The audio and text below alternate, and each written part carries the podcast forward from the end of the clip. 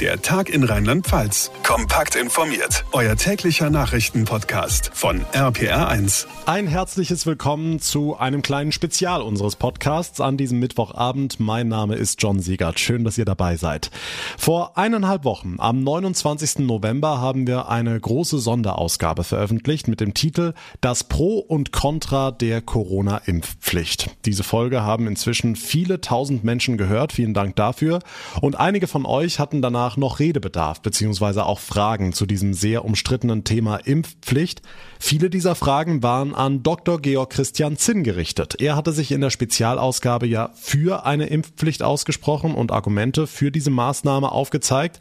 Und ich freue mich sehr, dass er sich heute spontan die Zeit für ein Interview genommen hat, um all diese Fragen zu beantworten. Hallo, Herr Dr. Zinn. Hallo, Herr Segert, schön Sie zu sehen. Kommen wir direkt zur ersten Hörerfrage, die sich auf eine Ihrer Aussagen in unserem Impfpflicht-Spezial bezieht. Da haben Sie gesagt, nur sehr wenige geimpfte Menschen landen wegen Corona auf der Intensivstation, geschweige denn sterben sie an Corona. Dazu haben wir eine Mail bekommen. Die Absenderin fragt darin, was sagt Herr Dr. Zinn denn zum Wochenbericht des Robert-Koch-Instituts vom 23. November, wonach in der Personengruppe über 60 Jahren mehr als die Hälfte der gestorbenen Patienten geimpft waren? Herr Dr. Zinn. Mhm, mhm. Ja, also ganz, ganz genau stimmt es nicht. Es sind ähm, äh, Todesraten oder Versterbensraten auf der Intensivstation zwischen 30 bis 50 äh, Prozent. Das RKI schlüsselt das auch nicht auf.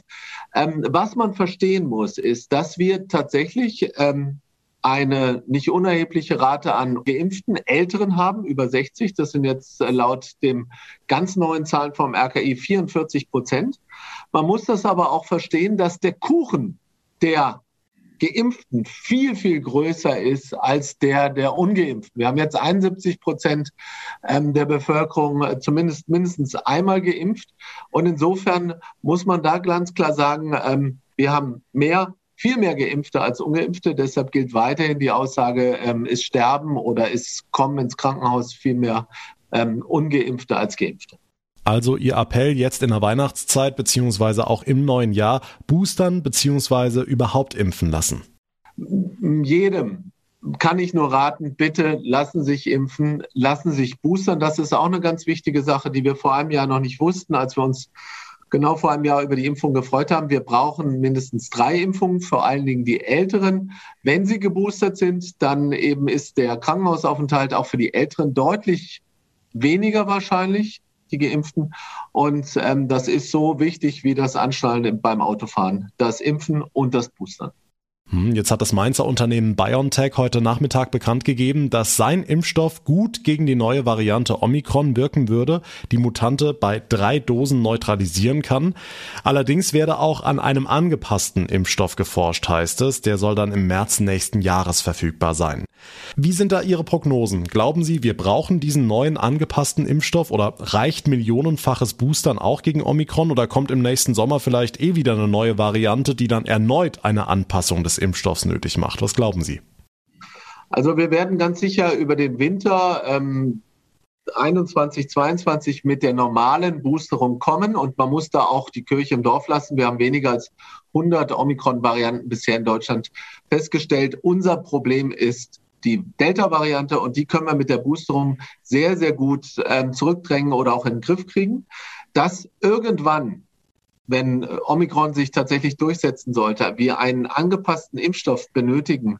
Ähm, das war für uns jetzt nichts verwunderlich. Da haben wir längere Zeit schon auch in Expertenkreisen damit gerechnet. Und man muss nur mal an die Grippeschutzimpfungen äh, denken, die wir eigentlich jeden Winter an die jeweiligen Varianten des Influ der Influenza, des Influenza-Virus anpassen. Also insofern ist das nicht verwunderlich. Wichtig ist nur eben, dass wir es machen, eben, dass wir uns impfen lassen. Jetzt hat die Ampelregierung, heute ist sie im Amt, gesagt, sie möchte bis März eine einrichtungsbezogene Impfpflicht einführen. In unserem Spezialpodcast haben wir über die allgemeine Impfpflicht geredet, wofür Sie sich ja ganz klar ausgesprochen haben. Ist diese einrichtungsbezogene Impfpflicht jetzt der erste richtige Schritt? Glauben Sie, die reicht vielleicht sogar? Oder würden Sie sagen, es muss eine allgemeine Impfpflicht kommen? Also bleiben Sie dabei. Also ganz sicher ist das ein erster Schritt und man muss man ganz klar sagen, ähm, wir können da auf die Erfahrungen in Italien und Frankreich zurückgreifen, die das schon ähm, seit mehreren Wochen umgesetzt haben. Auch Großbritannien hat eine einrichtungsbezogene Impfpflicht schon umgesetzt.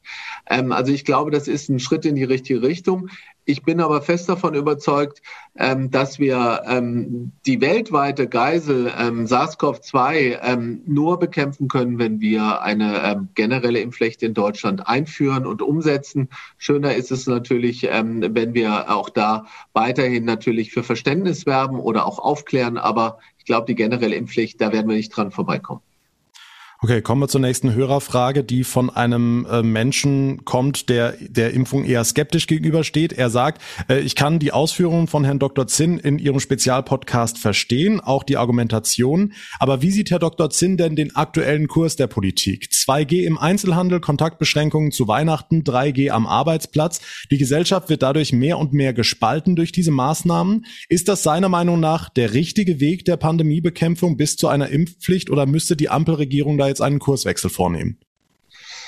Also ich glaube, ähm, wir sollten mit allen Mitteln eine Spaltung ver, ähm, vermeiden. Und ähm, ich kenne auch Leute, die mir sehr am Herzen liegen, die nicht geimpft sind. Das sind ähm, äh, immer noch enge Freunde und gute Freunde. Aber wie gesagt, wir müssen uns klar machen, dass wir diese weltweite Geisel der Pandemie mit allen Härten, und da muss man ja sagen, auch diese 2G-Regelungen, 3G-Regelungen sind ja für viele, ob das Ladenbesitzer sind, ob das Menschen im Einzelhandel sind, äh, Weihnachtsmarkt, äh, die jetzt in, in Ostdeutschland, in den Sachsen etc. Äh, geschlossene, äh, geschlossene Weihnachtsmärkte haben, extreme Härten. Insofern ähm, landen wir wieder aber bei der Lösung, die ich natürlich propagiere, nämlich dem Impfen. Wenn wir das schaffen, große Teile der Bevölkerung zu impfen, können wir ein normales Leben wieder zurückkommen. Da wird es, ähm, werden wir auch diese Spaltung nicht mehr haben. Und ich muss ganz klar sagen, also ich bin noch, gehöre noch zu einer Generation, die ist, wie viele ähm, Hörer, die vor 1973 ähm, geboren wurden, auch zwangsgeimpft mit einer Impfpflicht gegen Pocken. Ohne dass die äh, Gesellschaft gespalten war damals. Also ich glaube, wir kriegen das auch hin mit einer Impfpflicht beziehungsweise mit einer flächendeckenden Impfung, können diese Spaltung dann ähm, zur Seite legen, wenn wir nämlich ähnlich wie bei Pocken dieses Schreckgespenst von SARS-CoV-2 dann besiegt haben. Dann erlauben Sie an der Stelle die persönliche Frage, wenn Sie sagen, Sie haben diese ungeimpften im Bekannten- und äh, Freundeskreis. Wie gehen Sie damit um? Können Sie da aufklärend einwirken, positiv? Also haben Sie schon den einen oder die andere überzeugt? Und wie gehen Sie vor allem mit den Leuten um, die eben sagen, ich möchte das jetzt einfach nicht? Meiden Sie die? Sind Sie vielleicht sogar böse auf die? Also böse bin ich auf keinen Fall weil es eine persönliche Meinung ist, aber ich nerv die, sage ich Ihnen ehrlich, ähm, so lange, bis sie sagen, ähm, wenn du aufhörst zu reden, dann lassen wir uns impfen. Das habe ich übrigens auch schon bei Krankenhausmitarbeitern äh, gemacht, die sich nicht gegen Hepatitis B impfen ließen. Also da gibt es fiese Tricks und Kniffe von äh, Hygienikern, das zu machen.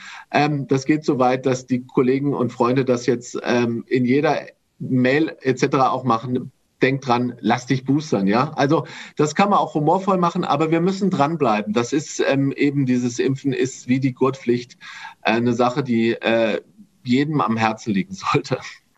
Okay, die Frage eines weiteren Hörers knüpft quasi daran an. Er fragt, Herr Dr. Zinn, wäre es denn nicht hilfreich, sowohl für die Pandemiebekämpfung als auch für die angesprochene Spaltung der Gesellschaft, wenn wir 1G einführen würden? Also, dass sich alle Menschen testen ließen, egal ob geimpft oder ungeimpft. So würde es meiner Meinung nach keine Superspreader-Events bei Geimpften mehr geben, siehe Stadion in Köln. Alle wären auf der sicheren Seite und es gäbe keine für mich überhaupt nicht nachvollziehbare Ausgrenzung und Stigmatisierung. Zitat Ende. Was sagen Sie dazu?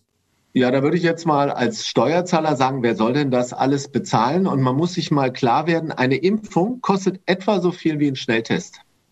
Ja, und ähm, wir können natürlich auch mit der Impfung keine hundertprozentige Sicherheit bringen, aber wenn wir auf eine Impfrate von 90, 95 Prozent kommen, dann brauchen wir die vielen Tests nicht. Zumal wir wissen auch, diese Schnelltests sind nicht absolut sicher. Also ich bin ähm, eher für die äh, flächendeckende Impfung als dieses permanente Testen. Und wer jeden Tag so ein Stäbchen in der Nase hat, ähm, weiß, dass das überhaupt keinen Spaß macht. Hm. Abschließend noch eine Frage, die Sie wahrscheinlich schon häufiger gestellt bekommen haben. Ähm, ein Mannheimer Unternehmen namens Regeno hat für große Schlagzeilen gesorgt, angeblich ein Plasma-Nasenspray auf den Markt gebracht, das zu 99,9 Prozent Coronaviren eliminieren soll. Haben wir jetzt in dem Zusammenhang auch wieder gesagt bekommen. Der mhm. Hörer fragt, warum wird da nicht mehr investiert? Warum wird da nicht mehr Aufmerksamkeit drauf gelegt? Wenn es ein solches Medikament gibt, warum müssen wir uns dann impfen lassen? Was sagen Sie dazu? Also da muss man leider sagen, ähm, ich bin jetzt seit 23 Monaten im Corona-Geschäft mal etwas humorvoll gesagt. Wir haben Nasensprays gehabt, wir haben Gurgellösungen gehabt, wir haben sonstige Sachen gehabt. Leider können wir damit die Infektion nicht vermeiden. Ähm, nur nebenbei, auch mit altem schottischen Whisky kann ich sicher Coronaviren abtöten. Nur ich kann die Infektionen damit nicht vermeiden. Macht ein bisschen mehr Spaß als so ein Plasmanasenspray, aber es ist nicht die Lösung der Pandemie sagt der Hygieniker Dr. Georg Christian Zinn. Vielen, vielen Dank, dass Sie sich die Zeit genommen haben und die Fragen unserer Hörer beantwortet haben. Sehr gerne. Und vielen Dank natürlich auch an euch für all die interessanten Fragen, die ihr mir zukommen lassen habt. Ich will versuchen, so viele wie möglich davon zu beantworten bzw. beantworten zu lassen. Wenn ihr also Fragen habt, euch Zahlen, Infos oder Nachrichten nicht ganz klar sind und ihr da die Meinung eines Experten hören wollt, dann schreibt mir bitte. Ich leite die Fragen dann wie heute auch weiter und wir beantworten sie dann ausführlich in einer unserer nächsten Podcast-Ausgaben.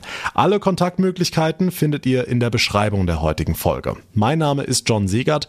Ich bedanke mich ganz herzlich fürs Einschalten und für euer Interesse. Bis zur nächsten Ausgabe eine gute Zeit und vor allem bleibt gesund. Der Tag in Rheinland-Pfalz, das Infomagazin, täglich auch bei RPR1. Jetzt abonnieren.